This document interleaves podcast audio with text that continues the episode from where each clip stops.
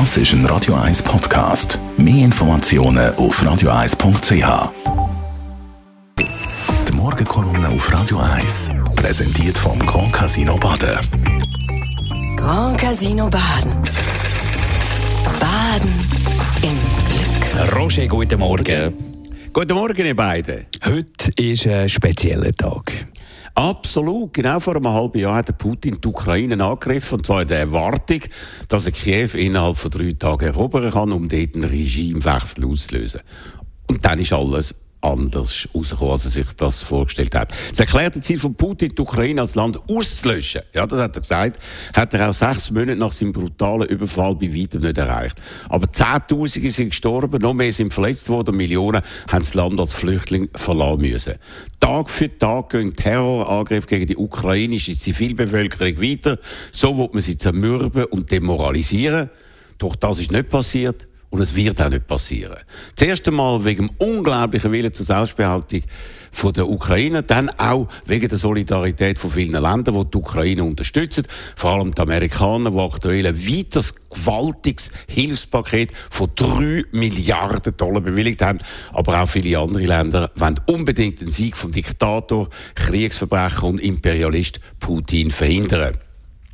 Heute also gleichzeitig sechs Monate Krieg und zufällig auch der Nationalviertel von der Ukraine, äh, der an die Unabhängigkeit vor 31 Jahren erinnern soll. Laut amerikanischen Geheimdienstinformationen wo ja der Kriegsbeginn am 24. Februar präzis vorausgesagt haben, ist heute und in den ersten Tagen mit grossen und schweren Angriffen auf die Hauptstadt Kiew zu rechnen.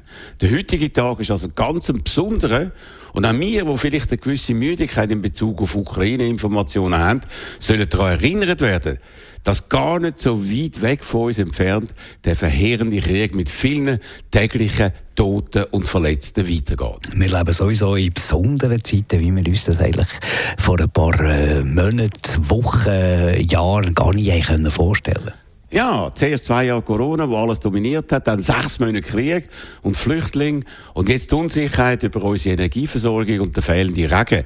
In allen drei Fällen haben am Anfang viele verlässliche Informationen gefehlt, was eine weit verbreitete Verunsicherung verstärkt hat. Auch die Medien sind von all dem irgendwie überfordert, weil mehr als ein grosses Thema aufs Mal schaffen sie schlicht nicht. Und so ist anzunehmen, dass in den ersten Wochen vor allem über Stromknappheit und Gegenmaßnahmen berichtet wird, äh, weil alles äh, in dem Umfeld dann eben die Unsicherheit verstärken wird. Über die Entwicklung im kommenden Winter weiß man einfach zu wenig. Die beiden anderen schwelenden Problemfelder, Corona und Ukraine, werden darum wohl in den Hintergrund gedrängt und äh, vielen wird auch nicht bewusst, dass da etwas kann weitergehen kann, was die Ernsthaftigkeit, mit der wir uns mit diesen Themen beschäftigen sollten, aber nicht richtig dann widerspiegeln. Drei grosse Komplexe aufs Mal, das schaffen wir einfach nicht. Und das könnte dann dazu führen, dass wir wieder Fehler und Unterlassungen machen, die zu unnötigen zusätzlichen Verwerfungen führen werden. Ja, Mark, an dem speziellen 24. August, an dem wunderschönen Sommertag, wo wir alle intensiv geniessen sollten, sollte auch bewusst sein, dass das eben spezielle Zeiten sind und dass wir uns dieser Situation, mit der wir uns früher nie haben müssen befassen, äh, dass wir auch aus dieser außergewöhnlichen Situation bestmöglich sollten rauskommen. Die Morgenkolumne von Roger Schawinski. Es gibt sie zum Nachlesen ab sofort bei uns im Netz auf radio1.ch. Die Morgenkolumne auf Radio 1.